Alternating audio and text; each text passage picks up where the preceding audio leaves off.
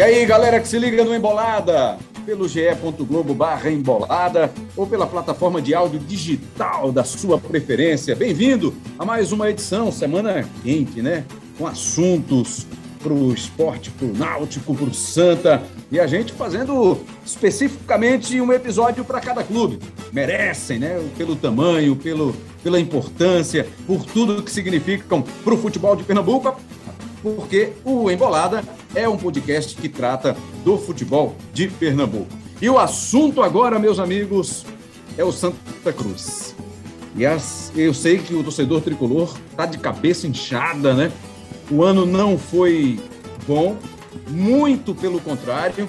Segundo o levantamento do nosso repórter Alexandre Ricardo, a temporada 2021 é a pior da história dos 107 anos da história do Santa Cruz. Imagine só que levantamento que fez o Alexandre Ricardo, hein? E ele está com a gente, ele vai participar desse episódio para falar desses problemas do Santa, de tudo o que aconteceu nessa temporada 2021. Cabral Neto, nosso parceiro de embolada. Tudo bem, Cabral? Pronto para mais uma? Fala, Rembra, um abraço para todo mundo. Pronto demais aqui para o nosso querido Embolada, dando as boas-vindas aí ao Alexandre. E a João de Andrade Neto, João Grilo. Quem quiser ouvir minhas boas-vindas completas, vai lá no Embolada do Náutico. Eu não vou repetir tudo que eu já falei, porque essa já é a segunda participação dele, agora já virou é, participante. Já é veterano igual, agora, né? igual a todos os outros, veterano, viu, Rembrandt? é isso. Bem-vindo mais uma vez, João Grilo. Valeu, Rembrandt, valeu, Cabral, Alexandre. Simbora, né? Estamos aqui para isso, né? Para trabalhar, para gravar, para discutir as Vambora, coisas do futebol. Não, já botou a camisa, já assinou, tá no bid, assinou, tá no inscrito. Agora, cara, É, vamos não- pro, vamos pro que interessa. Já né? estreou, amigo, já estreou. Já estreou, É. já estreou. Já Agora falei, não tem mais inscrito. erro, não. O importante é Alexandre. Ricardo está com a gente mais uma vez. Xande Rick, Xande Ricardo, Alexandre Ricardo, fez, tem um material muito legal no nosso ge.globo barra PE. Tem muita coisa interessante para o torcedor do Santa e para quem quiser também, para quem acompanha o futebol de Pernambuco, que não seja torcedor do Santa, também tem lá um. Acho que até uma cronologia, dá para falar assim, né? De cronologia, dos erros, do, dos desapontamentos do torcedor do Santa, que culminou essa semana com uma eliminação numa fase pré-Copa do Nordeste.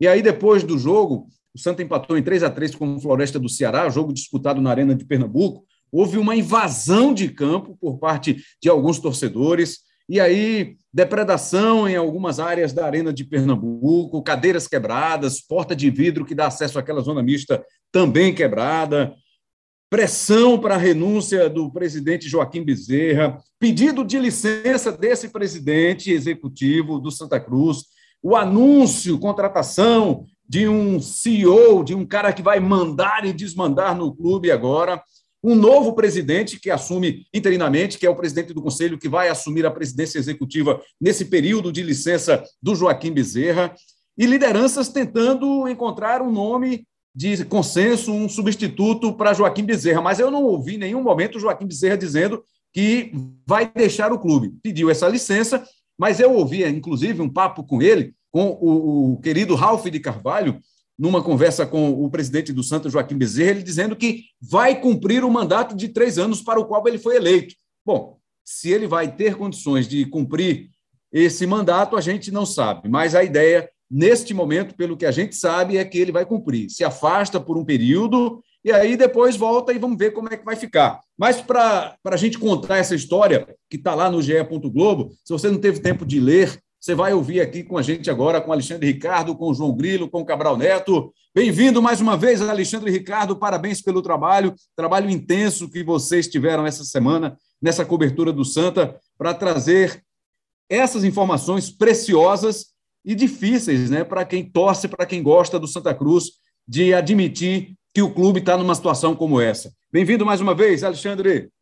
Obrigado, Rambrão. Um abraço para você, para o Cabral. Um abraço também para o João Grilo, né? A primeira vez que eu tenho essa oportunidade aí de participar do podcast junto com ele. É um cara que admiro, já, já deixo aqui minhas palavras. Um cara que sempre acompanhei, é uma satisfação estar aqui compartilhando esse debate luxuoso para falar desse, desse caos. Desde né, criança, né? Desde criança que É. você acompanha o João Grilo, né? Exato, exato. O Cabral, né? Me disseram, né? Sim. Eu- desde eu criança, também, eu, eu assim como assim na mesma faixa etária mais ou menos que a sua, eu também acompanho esses caras é, desde criança. Alexandre, Alexandre é o único que pode falar isso aqui.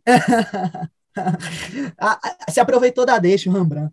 É. Alexandre, Mas... você quer começar por onde essa, é, essa não, história? Rembrandt, falar, falar desse momento, né? Uma temporada que já se, já se mostrava, já já estava terminando como desastrosa, né? Com a pior campanha da história do Santa Cruz na Copa do Nordeste, uma participação tímida na Copa do Brasil e o rebaixamento à Série D, né? Já era uma temporada muito ruim, os números apontavam isso, né? As trocas constantes de comando, o número de contratações do que, que o Santa Cruz fez durante a temporada, e isso foi é, reforçado né, com a eliminação na seletiva da Copa do Nordeste. Era um, uma seletiva importante para o calendário, para as finanças do clube, né, o Nordestão com as cotas, com os valores que, que sempre oferece. E o contexto do jogo também piorou a situação, né, Rembrandt? Santa Cruz abre o placar, o placar, faz o segundo, leva o empate novamente, faz o terceiro, leva o empate e acaba nos pênaltis sendo eliminado para o Floresta, que apesar de ser um time organizado, um time que sabe o que joga, mas sofreu muita mudança, né, desde que acabou a Série C e o Santa Cruz não conseguiu a classificação. O caos que já, já como você já apontou, como você já já lembrou um caos que já começou lá no, no campo, né, na Arena de Pernambuco, alguns torcedores invadindo, né, alguns até partindo para as vias de fato, agressão de conselheira no estacionamento. Então já, já se mostrava que as próximas horas, os próximos dias já seriam muito tensos, né? Isso se concretizou com a pressão que já era muito grande em cima do Joaquim Bezerra. O presidente vem convivendo com a pressão muito grande desde que assumiu, né, pelo, pelo próprio contexto, por ser um cara de oposição. E isso foi naturalmente o próprio Joaquim já esperava que essa pressão fosse, fosse aumentar, né? Pelos resultados, pela forma como aconteceu né, por, por os resultados não, não aparecerem, né, pela, o esforço que se fez trazendo ex-presidentes, trazendo o Mirinda, o Romerito Jatobá, para tentar auxiliar na gestão, e os resultados não apareceram. E aí, uma sequência de fatos, como você falou, né, dias muito intensos de trabalho, né, com a equipe aí do GE. Globo, a gente sempre em cima do lance, mas é, é um, um caos administrativo, né, que, que gira em torno da pressão. O Joaquim Bezerra, ele tem uma pressão muito grande, né, por todos esses problemas, tanto dentro como fora de campo, e também uma questão política, né, que a gente pode entrar nesse papo um pouco mais aí adiante, mas já adiantando, o Joaquim, ele se encontra assim só, né? O, o vice-presidente executivo renuncia, o presidente do conselho renuncia, o, o, a comissão patrimonial teve mudança, a comissão fiscal teve mudança, então são várias peças, vários atores que ajudam a contar a história da temporada e que, como você falou, como a gente deu no GE. Globo, por si só, os números já mostram, foi a pior temporada da história do Santa Cruz, e isso realmente, assim, o sentimento torcedor, os próprios fatos mostram que realmente é um ano para se esquecer. Se esquecer, obviamente, do ponto de vista da tristeza, da lamentação, mas para tomar como aprendizado, porque o que aconteceu esse ano realmente para o, o, caos, né, o, o, que se, o que se causou no clube né, de, de malefício e de prejuízo, realmente a conta é muito alta. Ou seja, o Santa não fez, não conseguiu chegar sequer à final do Campeonato Pernambucano. O Santa foi rebaixado para a quarta divisão do Campeonato Brasileiro. Até chegou, passou de, de fase na Copa do Nordeste 2020, né? Chegou às é, oitavas de final. Né? Chegou, né? chegou a ficar nas quartas. 2021, 2021. Mas 2021 fez a pior campanha. Não se tem a pior campanha. A pior campanha. De oito jogos, o Santa Cruz só somou três pontos. Perdeu sete Isso. e só ganhou o jogo. Né? Então foi a pior campanha do Santa Cruz na história da Copa do Nordeste. Desde que a Copa do Nordeste foi inaugurada, foi iniciada, foi a pior campanha do Santa Cruz. Se ficou na lanterna do grupo e não passou, Isso. obviamente, para a próxima fase. Cabral, pensando aqui no seguinte, é, não tinha lá ninguém lá no Santa Cruz querendo o mal do clube, né? Que o time não fosse bem nas competições, que o time fosse rebaixado. Claro que não. É, e imagino todos tenham trabalhado para o melhor do clube, todos tentaram dar o seu melhor. Podemos admitir que isso tenha acontecido. Foi só mesmo uma questão do campo, o time não encaixou, as contratações não foram boas, não houve um entrosamento, faltou qualidade, foi só isso? Ou esse melhor que, que todo mundo que estava lá dando as mãos, oferecendo o seu esforço pessoal ao Santa Cruz, não foi possível resolver para o Santa, não era o melhor de cada um naquele momento, Cabral Neto? É, Rembrandt, não, certamente não foi, não foi por má vontade, não, foi por incompetência mesmo, né? Incompetência no futebol especificamente. É, a gente fez um embolado aqui especial, inclusive. Eu não vou entrar muito nas críticas que eu já fiz, não. Foram várias, inclusive. Foi embolada 121, né? Eu deixo aqui indicado para o torcedor do Santa Cruz que tenha interesse. A gente fez uma avaliação, né? É, sobre a temporada do Santa. Em, a gente se baseou naquela, naquela ótima matéria feita pelo Daniel Gomes, né? O vestiário do medo. CEO, né? Isso, nosso CEO interino. É, uhum. E a gente conversou sobre o assunto e eu fiz as críticas que eu gostaria de fazer ao Santa naquele programa. Hoje é Perfeito. é claro que, que, a gente vai passar também por esse assunto, mas naquele dia a gente se aprofundou mais nessa questão. Mas é, ficou evidente que, que as pessoas que comandaram o Santa Cruz nessa temporada não estavam capacitadas para isso. Né? O Santa, em 2020, teve oito derrotas em 49 jogos. Esse ano, em 40, perdeu 21 jogos. Perdeu mais da metade das partidas que fez nessa temporada.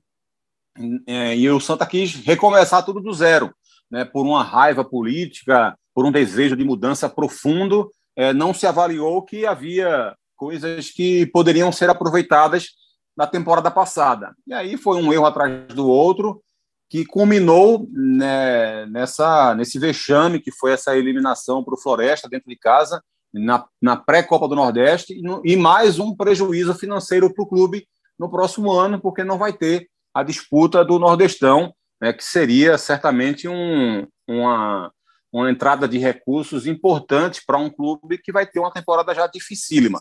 Né? Então, a gestão do Santa desse ano do, do Joaquim Bezerra foi inaceitável, foi inadmissível. E, e, a meu ver, não adiantava tentar reformar, não. O Santa tinha que reconstruir mesmo.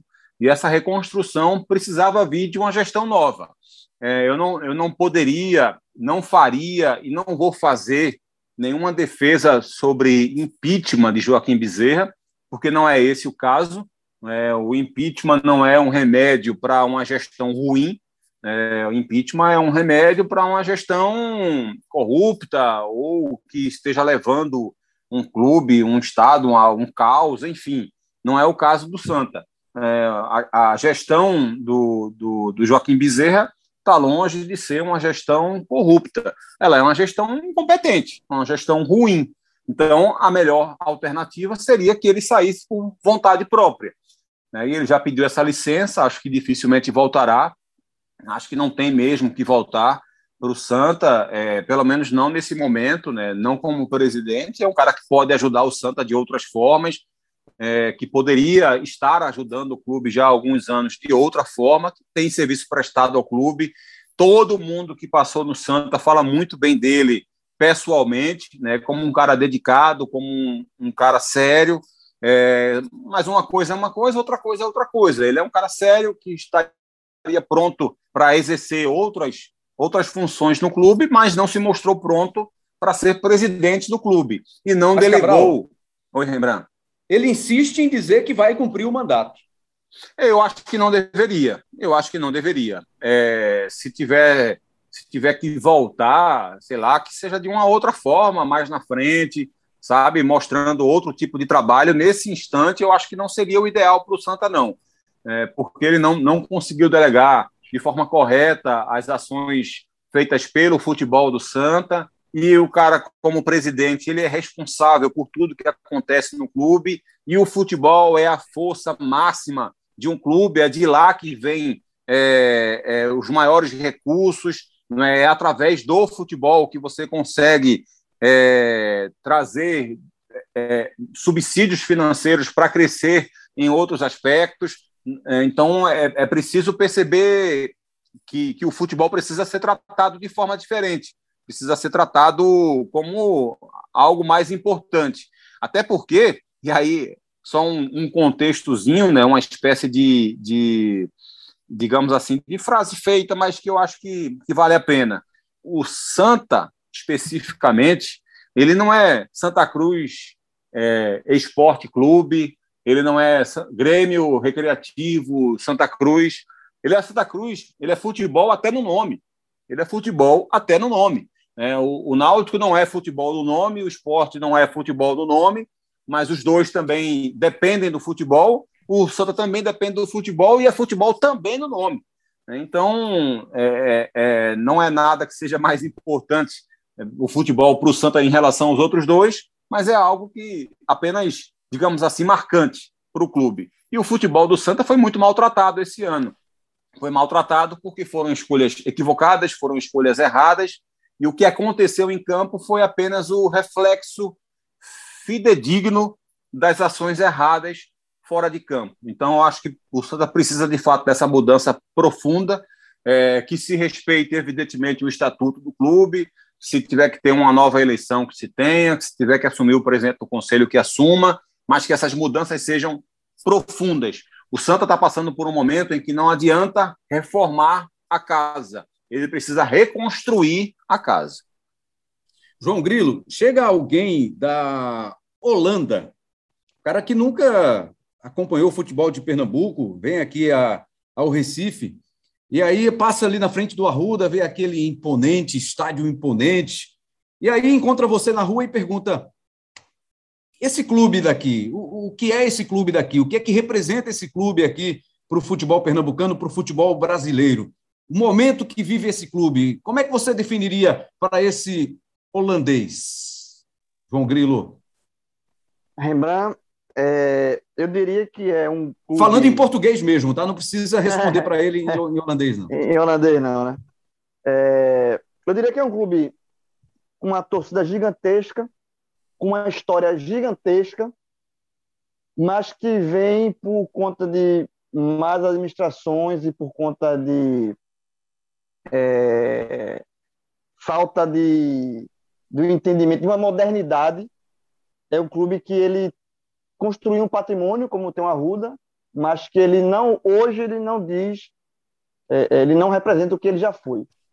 Hoje o Santa Cruz ele é, é um clube menor do que ele era quando ele criou essa imagem de clube grande, porque é um clube grande, é um clube é, dos maiores do Nordeste, né? Com certeza é, entrar entre tem uma discussão né, de G7, G5, mas entre os sete maiores do clube do Nordeste.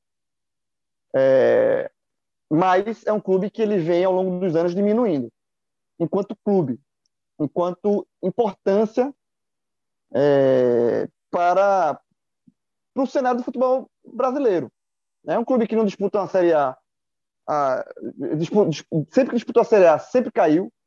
É um clube que vai depois de 10 anos, que conseguiu uma, uma arrancada histórica que valeria um filme, que foi a saída da Série D para a Série A, é, esse resgate. Dez anos depois, volta para o início, para o ponto de partida lá atrás, com a Série D. É um clube que é, está, já está alguns anos longe da segunda divisão nacional, e é um clube que ele, que ele, que ele é, é não, não acompanhou a evolução do futebol no Brasil, né? com administrações muito ruins, com uma. É, com, existe uma coisa no Santa Cruz que isso eu acho que vale até um debate mais maior, inclusive, mais profundo, talvez, sei lá. Que eu acho que o Santa Cruz é um clube que ele, ele sabe, aquele negócio é, é bagunçado, é, é, é, é esculhambado, não sei o quê, mas era, era, o pessoal leva como se fosse uma coisa folclórica, e não pode ser assim. Sabe, assim, é, é, o, é o, o clube do, do cara que vende, que o clube bota ingresso para vender numa, numa, num carro, ou que vende ovos para ajudar numa reforma do CT, ou que vende isso, ou que vende aquilo. É um clube... Eu acho que ser um clube popular, como Santa Cruz é um clube popular, muito popular, não significa ser um clube largado, desorganizado. E, e eu acho que isso se misturou com o tempo, sabe? Eu acho que se se, achou, se naturalizou o Santa Cruz ser assim. Ah, o Santa Cruz é bagunçado mesmo. Ah, o Santa Cruz é assim mesmo. Ah, o Santa Cruz no, no Arruda entra qualquer um. Sabe? Isso. Tem que ser sofrido, né? Se não é, for sofrido, não é Santa Cruz. Se não for sofrido, não é Santa Cruz. Exato, perfeito. Se não for sofrido, não é Santa Cruz. Eu acho que esse tipo de coisa, que parece ser uma aura bonita do Santa, do time do povo, é como eu falei, não precisa ser, ele, ele pode ser o time do povo, mas ser um time organizado e estruturado e moderno. Então, acho que o Santa Cruz é um clube, continua sendo um clube muito grande, de uma pressão enorme, né, justamente por ser um clube grande, de uma, de uma massa de torcedores gigantesca, com um estádio enorme, mas muito mal cuidado, uma sede muito mal cuidada, e é um clube que diminuiu. O Santa Cruz hoje não é o Santa Cruz dos anos 70. O Santa Cruz hoje não é o Santa Cruz dos anos 80. Eu acho que o Santa Cruz, nos últimos. Da, da década de 70 para cá, nos últimos 40 anos, é um clube menor. É um clube menor. É um clube que ele encolheu. E ele está nesse processo de encolhimento. Né? Porque ano que vem, na próxima temporada, só vai ter duas competições para disputar, o Pernambucano e a Série D. Pode ter uma temporada, se tudo der errado, de 24 jogos. Se o Santa Cruz for eliminado, se o Santa Cruz é, é, é, ele pode fazer 10 jogos no, no Pernambucano, ele passa na primeira fase e é eliminado nas quartas de final, ele faz 10 jogos, e é, pode ser eliminado na fizer fase da Série D, se ele fizer você faz 24 jogos no ano, oficiais. 24. Seria a menor temporada do Santa Cruz em mais de 50 anos. Um clube que faz 24 jogos, pode fazer 24 e o máximo pode fazer 37. Ele pode fazer entre 24 e 37. Um clube que faz 37 jogos no ano oficiais, não é, não é, isso não é calendário de clube grande. Não é calendário de clube grande. Então, acho que o Santa Cruz é um clube, eu, eu diria para essa onde isso, é um clube que ele é hoje grande pelo passado, pelo presente, hoje, por mais que doa ouvir isso, e é bom que doa, porque quando dói, quando incomoda, você mexe alguma coisa, você hum, é, é, é, é, tenta mudar, então é bom que doa ouvir isso. Santa Cruz é um clube grande hoje só pelo passado, porque pelo presente, Santa Cruz não é um clube grande. No hino já diz, né? Ao teu passado de glória, né? E aí essas glórias não, não acompanharam, não evoluíram, não se modernizaram, e o Santa vive essa situação. Vou dar outro giro aqui para a gente falar mais sobre esse momento. Queria que você, Alexandre Ricardo, que foi um dos responsáveis aí pelo material, bom material que está no nosso GE. Globo, falasse para a gente como é que foi essa dança das cadeiras a licença do presidente, quem vem para o lugar do Joaquim Bezerra, o CEO que foi contratado, o cara já estava prestando serviço ao Santa Cruz já há algum tempo. Conta aí para a gente um pouquinho aí dessa mexida que o Santa anunciou de ontem para hoje, praticamente, né? É, Rembrandt, foram fatos que já foram sendo iniciados na manhã seguinte à eliminação, né? Uma pressão muito grande, uma cobrança muito grande nas redes sociais, a revolta do torcedor, né, que, que obviamente não justifica as atitudes lá na arena, mas com todo um contexto de uma temporada que a gente já citou aqui, é, essa efervescência já vem da quarta-feira pela manhã, né, após a eliminação. Tonico Araújo, né, que é uma peça central para a gente entender essa situação, vice-presidente na gestão de Constantino Júnior, né? Um dos principais articuladores políticos do clube. É um cara que tem bom trânsito com, com ambos os grupos políticos. É um cara que aglutina muitos empresários colaboradores do clube, né? Esses caras que, que chegam, é, colaboram com bicho, com premiação por acesso, por, por classificação, por título. E aí ele começou a dar entrevista falando que sim, a situação era insustentável, né, que, se, que o presidente Joaquim se mostrava assim muito pressionado e que ele, o Tonico, já estava articulando formas de encontrar um substituto, como se já desse a deixa a entender de que Joaquim realmente não se manteria no cargo. E aí ele mesmo reconheceu isso quarta-feira pela manhã, né, poucas horas ali depois da eliminação, que já encontrava dificuldade para achar esse nome né, procurava empresários, procurava ex-dirigentes, mas o discurso era sempre o mesmo, de que o momento é muito ruim, de que o caos administrativo ele era muito desfavorável, e assumir o Santa Cruz hoje seria uma missão muito grande, né? sem calendário em 2021 já, como o João Grilo falou, um 2022 muito preocupante do ponto de vista de calendário, de finança, né, da própria confiança do torcedor, quando a gente for falar de, de sócio, de renda, de bilheteria, e ele sim citou o nome do Antônio Luiz Neto, né, ex-presidente, né, um cara muito conhecido pela torcida, né, um cara que, enfim, foi campeão, conseguiu acesso, né, concorreu em outras eleições. E só que o grande desafio é aliar, né? O clube hoje ele tem um conselho deliberativo, por exemplo, muito aglutinado, muito junto do presidente Joaquim e do grupo político que foi eleito, foi o Pro Santa. Então, o Antônio Luiz Neto tem tinha, né, ou tem até hoje, esse desafio de, de ser um cara aprovado, de ser um cara bem quisto por esses conselheiros, né? Beleza, o Joaquim não fica, mas esse nome para substituir o Joaquim é, foi o que, o que esteve mais em pauta durante toda a quarta-feira. Quem seria? Quem substituiria? Joaquim saindo? Quem ficaria? E aí o Joaquim, é, como você disse, em nenhum momento falou em renúncia, né? Falou sempre que estava disposto a ouvir, falou que estava disposto a conversar com várias lideranças do clube, várias frentes, falou do Tonico, teve reunião com o Tonico. E a partir disso, os fatos foram sendo desdobrados, né? algumas informações até que tinha carta de renúncia pronta, coisa que o Joaquim negou. Quando foi, né, nesta quinta-feira, houve o, a, a, concretização da licença. Né? Uma licença de 30 dias, né, pelo estatuto do clube, quem assume é o conselho, o presidente do Conselho Deliberativo, o Marino Abreu. Só que o próprio Marino Abreu já confessou que as principais ações, as principais tomadas de decisão vão ser realizadas pelo novo CEO do clube, né, um diretor executivo. O Abdias Venceslau, ele já vinha colaborando na gestão desde maio, né, naquela transição ali feita entre as gestões de Tininho e agora essa de Joaquim. O Italo Mendes era o diretor administrativo, ajudou na transição, mas não necessariamente aceitou o convite de ser, continuar sendo diretor. E o Abdias, em agosto, assumiu esse posto. Um diretor administrativo financeiro é um cara que controla as finanças do clube, é um cara que tem acesso aos passivos, a forma como o clube vai gerenciar esses passivos, a, a, a administração das folhas salariais de, de, elenco, de funcionários, de comissão técnica. Então, Abdias já vinha sendo um homem forte, né? Toda essa organização aí, desse retorno do público à arena, foi o Abdias que estava à frente. E aí, né, ainda na quarta-feira à noite, o Santa Cruz fez um comunicado oficial, uma nota oficial, confirmando que Abdias não só seria diretor administrativo, como seria um diretor executivo, um cara que estaria à frente das ações, o cara que, estar, que teria carta branca para tomar algumas decisões. E aí, na quinta-feira pela manhã, veio a decisão, aí o, a nota oficial, a confirmação da licença.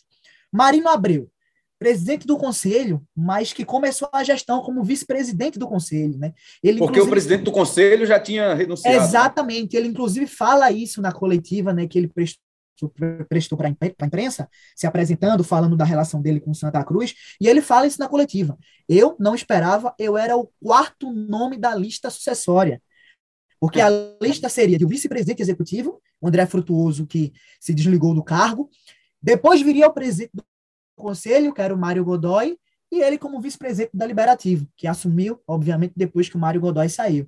Então, é um, uma bomba caiu nas mãos dele, né? Ele falou, sim, que o Joaquim deu carta branca, né, que o Joaquim é, é deixou ele à vontade para tomar decisões nesses próximos 30 dias, mas o mais importante que a gente pode dizer hoje é que esses 30 dias são cruciais, tanto para a gente projetar um retorno de Joaquim, né, como ele voltaria, voltaria num clube um pouco mais ameno, com, sem calendário, sem futebol, então automaticamente sem tanta pressão no trabalho, mas também, se a gente for projetar que o Joaquim não volta, obviamente, como a gente já falou aqui, ele nega a renúncia, né?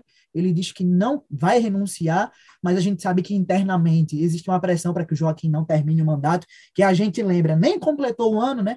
Foi eleito em fevereiro, a gente está agora em outubro e sequer completou um ano de mandato, mas já existe a pressão para que ele nem complete o mandato que vai até 2023.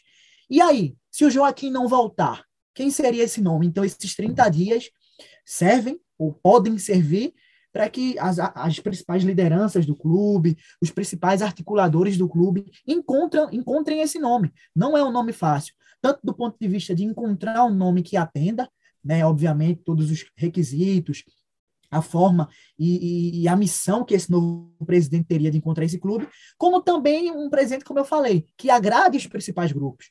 Né? A gente tem o Antônio Luiz Neto como um, um dos símbolos aí desse grupo que vem é, presidindo o clube durante to toda a década passada e que não agrada né, boa parte desses eleitores que elegeram Joaquim. Então, são 30 dias cruciais, claro, sem calendário, sem futebol, o elenco acabou de ganhar férias, né? Durante esses 30 dias aí, até porque não tem calendário, mas a primeira missão já está aí, contratação do executivo de futebol. Né? Inclusive o Marino fala que isso é uma prioridade, é urgente. Santa Cruz precisa de um executivo para poder planejar a próxima temporada. Então são 30 dias cruciais, tanto para a gente saber se o Joaquim volta, se o Joaquim não volta para a presidência, como também saber como vai, vai ser iniciado esse planejamento de Santa Cruz 2022, né? São muitas dúvidas, a gente sabe, Leston é o treinador, tem alguns jogadores com contrato, o exemplo do Pipico, o Breno Calisto, os recém-contratados que sequer entraram em campo, né? por conta de, de, uma, de um temor aí jurídico do, da diretoria. Então, temos alguns jogadores, temos comissão técnica, mas não temos um executivo. Né? O Fabiano Melo saiu, o clube não repôs, promoveu o Diego Hidalgo, que era um, é um diretor, era um diretor da base, um diretor da casa, que agora está à frente do departamento. Então, são muitas dúvidas a serem solucionadas. Né? E o Marino, sem sombra de dúvida, aí eu acho que até corretamente fala. Minha prioridade hoje é dar paz que eu preciso hoje, como presidente interino, presidente provisório, ao lado do Abdias, que é um CEO, é um economista, é um cara que vai estar ali no dia a dia tentando tomar as decisões, o que a gente precisa hoje é de paz e tranquilidade para que a gente possa tocar o Santa Cruz já visando 2022, que é muito importante, né, Rambra? A gente sabe que Santa Cruz, se não fizer um bom estadual, não fizer uma boa Série D, pode chegar em 2023 só com o Pernambucano paz e tranquilidade, né? É o que o presidente interino deseja ao Santa Cruz e vai tentar fazer por onde essa paz e essa tranquilidade cheguem ao Arruda. Dá para acreditar nisso, João de Andrade Neto, João Grilo? Rembrandt, eu não sei se eu estou sendo muito é, é, é, pessimista com o Santa mais do que eu deveria, mas eu acho que em um mês não, assim, não, não vai ter essa paz, não. Assim. Eu acho que, na verdade, essa decisão de, de Joaquim de se afastar por um mês, eu acho que é mais para ganhar tempo, sabe? Eu acho que é mais ganhar tempo, ver a Boeira Pachá, o Santa Cruz não vai entrar em campo mais, né? Santa Cruz não tem mais jogos nesse, nesse ano, então é, é, é para sair de cena, no momento, sair de cena, não é o presidente nesse momento, e aí ele vai. Isso é o que eu tô, não é informação, é o que eu estou analisando. É, deixa a boeira baixar e vai tentar ainda articular para ver se é que de fato há uma e eu também é, é apurei é que é, há uma, um desejo do Joaquim tipo assim, se depender só dele, ó, Joaquim, depende só de você a, a informação que me passaram é que ele estaria disposto a sair do clube. Está muito desgastado, está muito isolado. O problema é que para Joaquim sair, alguém tem que ficar no lugar dele. E, e ninguém fica... sinalizou que quer até agora, né? É, e, e, ninguém sinalizou que quer. E quem, o único que, que o único nome que surgiu, que foi do Antônio Luiz Neto, que até, segundo eu apurei, ele teria uma intenção de, de voltar, mas tem uns problemas. É, além do problema de, da família, teria que convencer a família, mas isso eu acredito que seria um problema menor. Antônio Neto conseguiria esse, esse aval da família. O problema maior é o seguinte: para Antônio Luiz Neto assumir, o conselho deliberativo do clube foi o conselho que foi eleito com Joaquim Bezerra. É o conselho de Joaquim Bezerra. E é um conselho que bateu muito em Antônio Neto, muito, porque haveria somente uma troca de comando do executivo. O conselho deliberativo permaneceria. Está eleito. É um conselho eleito. Então, esse conselho, ele não iria dialogar com Antônio Neto caso ele fosse executivo. Pelo contrário, não é que não iria dialogar. Houve um desgaste gigantesco na eleição do grupo. Seria uma oposição dentro do clube, né? Uma oposição dentro do clube. E aí, uma fonte que eu escutei falou o seguinte: futebol é ganha e perde. Se ele assume e ganha e vai ganhando, beleza. Mas se perde, ele teria, como você falou, uma oposição dentro do clube. E seria muito mais difícil. seria muito desgastante. E essa ressalva, feita por Antônio Luiz Neto e pelo grupo do Antônio Neto, eu entendo. Eu não tiro a razão. Porque é uma, é, seria um comando de clube sem base. E a gente já viu isso acontecer em, nos outros dois clubes aqui em Pernambuco. Quando o Náutico, aconteceu no Náutico, por uma questão diferente, porque no Náutico eleição do o conselho tem mandado de quatro anos, o executivo de dois.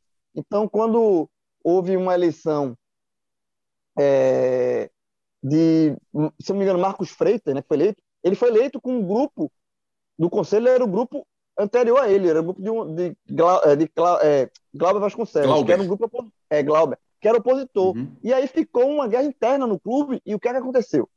Marcos Freitas renunciou, Ivan Blanda assumiu, Ivan Blanda renunciou, e o Náutico foi para quarta, foi caiu para a terceira divisão.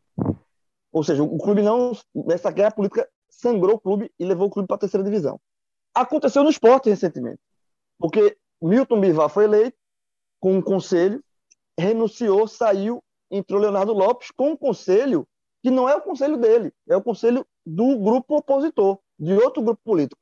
Leonardo Lopes também pediu licença e hoje o grupo, o, o esporte está sendo gerido pelo vice, pelo Yuri Romão. Então, o fato de Antônio Luiz Neto, caso Antônio Neto assumir, para ele assumir tendo um conselho que não é o dele, é muito difícil. É uma situação que, particularmente, eu acho que nem todo mundo aceita, é, toparia aceitar. Porque você vai para um clube é, gigantesco, com uma pressão gigantesca, sem receita, sem recurso, sem calendário, dificuldades enormes e com um conselho opositor. Sabe? Então, a, a, a dificuldade aí pra, de, de, de, Joaquim não é Joaquim sair. É encontrar alguém que ocupe, ocupe aquela, aquela, aquele cargo ali, aquela vaga ali, tendo um conselho que não é o dele. Então, esse é o X da questão. Esse, isso e acho que... seja... Fala, fala, desculpa. Não, pode completar, por favor. Não, pra, só para completar. Então, esse é o X da questão, e é por, talvez, talvez por conta disso, de não se encontrar um nome, eu acho que por conta desse, dessa, dessa, dessa, das pontas todas amarradas, é que Joaquim pode retornar ao clube. Então, assim, eu não, não encontrei ninguém, em um mês eu não encontrei ninguém, vou ter que voltar. Só a título de informação, o que Grilo até citou aí rapidinho, é a questão da família, né? Lembrar que Antônio Luiz Neto, em setembro, chegou a ser entubado com Covid, né? Tava um, um quadro bem grave, aí uhum. se recuperou, tá em casa e garantiu, tô 100%. Se eu tô especulando, se eu tô pensando em voltar é porque eu tô bem e eu tô disposto a, a assumir isso aí. E tem um agravante, mais um, né? Porque tem um, uma coleção de agravantes aí nessa história toda. Para assumir o comando do Santa Cruz, o vice-presidente executivo renunciou, o Frutuoso, porque uma parcela, pequena parcela de uma torcida uniformizada foi lá depredar o escritório do André Frutuoso. Já se fala em ameaças ao presidente Joaquim Bezerra, que não pode ir a locais públicos que tem gente xingando, hostilizando, e ainda tem esse problema, Cabral Neto. O cara tem que ter essa coragem também de se expor, de botar a cara tapa, de passar por constrangimento, de ser ameaçado. Pra... Não é fácil, não, para querer assumir esse barco, esse desafio, não, viu? É, isso é, é um absurdo, né, Rembrandt? É um absurdo essa violência, essa perseguição. Lamentavelmente, estamos expostos a isso. Né? É, pois é. Essa ameaça, essa agressividade é um erro muito, muito, muito, muito, muito pior do que a administração do Santa está fazendo com o clube. Né? Não dá nem para comparar uma coisa com a outra. É, é algo inaceitável. É, voltando à, questão da, dessa gestão do Santa, Rembrandt, é impressionante a quantidade de gente que entrou nessa gestão e já saiu. É algo que chama muito a atenção, muito, muito. É, os relatos aí que vocês trouxeram aí da quantidade de gente, como o Alexandre mesmo falou, né, o o, o presidente do conselho era o, o atual presidente do conselho, que vai assumir interinamente o clube aí, era o, seria o quarto na linha de sucessão e se transformou no, se transformou no presidente. Exatamente porque foi saindo todo mundo. Isso a gente está falando só da, da parte lá de cima da pirâmide, mas se você vai descendo, você vai vendo também a quantidade de dirigentes que saiu do clube. É, achavam que, que comandar o Santa seria fácil né? Na, nas ideias, nas propostas, no papel, era tudo muito fácil, tudo muito tranquilo. O pedido de licença, obviamente, é para haver essa negociação. Eu me referia mais ao fato dele publicamente dizer que não é uma renúncia e que ele pensa ainda em voltar. Quando ele utiliza esse asterisco, digamos assim, na, no pedido de licença dele, é para dizer exatamente isso. Olha, a gente vai negociar quem vai ser o próximo presidente, quem vai assumir, é, como é que vai ser feita essa mudança no comando do clube, mas se for alguém que eu não aceito, eu volto. É, e ele vai ter esse direito, ele vai ter esse direito, inclusive. Acho que não vai ter força para isso, mas vai ter esse direito. O próprio João, quando, quando fala que não, não, não percebe, não concorda que vai ter paz esses 30 dias, está meio direcionado a isso, né? ligado a isso. Por quê? Existe uma parcela da torcida que pede a renúncia geral seria uma renúncia geral, uma renúncia de conselho, de, de executivo, e isso significaria, sim, uma passagem, uma abertura para um novo grupo, né? E aí, quem sabe, arrumar um novo presidente, esse presidente não necessariamente ter que agradar a ABC, sabe? Novo presidente que com a renúncia, uma possível renúncia, que eu particularmente acho difícil, né? O conselho está muito firme no que quer, no que pretende, particularmente acho que não aconteça, mas seria um, um cenário ideal para se achar um presidente, talvez, de um grupo opositor. né? Porque ele veria, teria um clube, vamos dizer assim, vazio para poder ocupar e aí dentro do estatuto do clube, né, das normas que o clube que as normas do clube aponta, fazer quem sabe uma nova eleição, uma aclamação, enfim. Mas são, serão 30 dias movimentados. A gente não sabe se vai ter tanto caos, mas sim vamos ter algumas novidades, nomes sendo especulados, porque realmente ainda há uma dúvida, né? O Joaquim volta ou não volta. Ô Grilo, e quem tem contrato não está seguro, né? O técnico Leston Júnior já foi contratado para iniciar um trabalho para 2022. Alguns jogadores que tiveram contratos estendidos, que deveriam ou podem ficar para 2022. Não tem ninguém seguro nesse negócio aí, né? Nem o presidente do conselho, nem o presidente do executivo. Ou seja, é uma insegurança total nesse momento do Santa Cruz. Exatamente, exatamente. Você não sabe quem vai comandar o clube. Você não sabe, você não tem é, Joaquim saiu, pediu licença, aí o presidente é, hoje do conselho interino, ninguém sabe se o presidente volta, e se voltar, como é que fica, vai ter eleição, vai, a eleição vai ser direta, vai ser indireta. Então, isso, isso cria um, um, um clima de, de, insegurança em todo mundo que faz o Santa Cruz hoje, sabe assim? Porque o que pode ser hoje não pode ser daqui a um mês. Insegurança jurídica, esportiva, insegurança é, política, administrativa. Tudo que você imaginar de insegurança. É, e inclusive, lembra, rapidinho você lembrou, é importante é, frisar que é o seguinte, a Santa pode ser punido no SJD, né, porque ele pode ser, deve ser denunciado pela invasão de campo, né, depois de jogo com Floresta, possivelmente vai pegar uma punição, e essa punição vai ser, vai ser paga, caso ele seja punido, na Série D. Então, o ano de 2022 se desenha um cenário, assim, é, horrível para o Santa Cruz, horrível. Então, assim, é, e, e, essa, e, e, essa indefinição de quem vai comandar Ô, João. clube, ela só acrescenta nisso. E um detalhe interessante, João, sobre essa questão até de calendário aí, é que o Santa vai entrar em 2022, lembrando, com a necessidade de fazer um bom campeonato estadual. Por quê? Porque se ele for mal na Série D, ou se ele bater na trave na Série D e não subir para a Série C, a disputa da Série D do próximo ano vai depender daquilo que ele fizer no campeonato estadual. Então, assim, se ele faz um campeonato ali para ir para quadrangular do, luta do quadrangular do rebaixamento, se ele faz um campeonato estadual para terminar em sétimo lugar, ele vai correr o risco de, em 2023, só disputar o campeonato pernambucano. Porque ele não vai ter vaga para o Nordestão, ele não vai ter vaga para a Copa do Brasil, ele não vai ter vaga para a Série C, nem para a Série D, e aí em 2023 ele disputa só o estadual. Então é bom não perder isso de vista, porque o, o, o, o essa história de tem tempo para negociar, ok, tem tempo para negociar, mas esse, essa história vai até a página 5 só, porque o tempo para negociar é o tempo de começar a trabalhar para o ano que vem, porque a maior, a competição mais importante para o Santa é a Série D, não há dúvida em relação a isso. Mas por conta desse fator, o Santa vai ter a obrigação de fazer um campeonato estadual razoável, pelo menos, para garantir vaga para a Série D do ano que vem, caso ele não consiga subir. Ele tem que terminar, pelo menos, em, em, na, na, quarta colocação, porque Pernambuco perdeu, ou veja, além da queda, o coice. Pernambuco, confederação, é, foi, ela tá, ele está caindo de posição, então ele perdeu, ele, isso faz com que o Estado perca vagas em competições. Né? A Copa do Nordeste, por exemplo, é, Santa Cruz só vai só, só disputou a Série D pelo ranking. Então, para o, a Série D, são duas vagas só.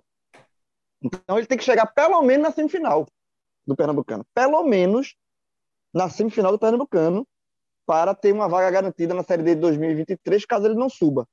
Então, é, assim, é onde, quando é, quanto mais você mexe e você abre o leque, você vê como a temporada do Santa Cruz 2022 vai ser difícil. E como superar isso? Tem que ter tudo que não teve esse ano.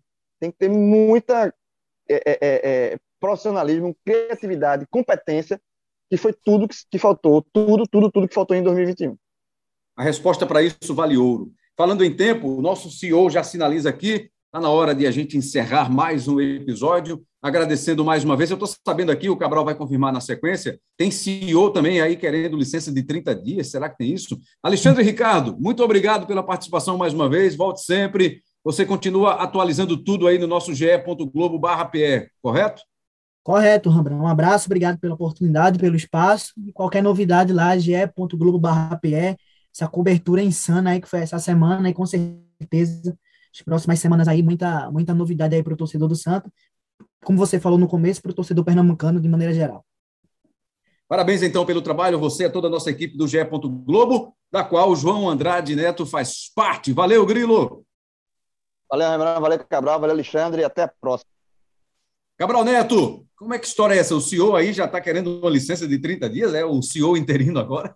Na verdade, Rembrandt, essa licença é por conta da pressão né, que, que a ah. turma está exercendo em cima dele, por conta das condições de trabalho, né, exigência, é, enfim, está tá acontecendo um, um, meio que um motim, digamos assim, né, dos participantes do Embolada, e ele sentindo essa presença, está pensando em pedir licença aí para dar uma maneirada, para ver se, se na volta ele consegue tirar esse, esse nome agora de interino, né, que está bem, bem, bem encaixado nele agora. Tá bom, valeu.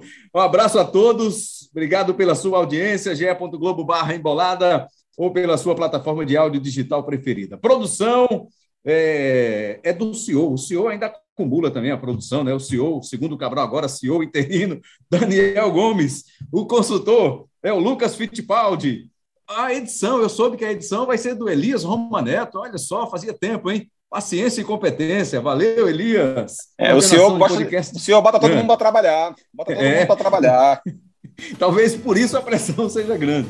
Exatamente. Coordenação de podcasts, Rafael Barros. Gerência de podcasts, André Amaral. Valeu, galera. Até a próxima. Obrigado.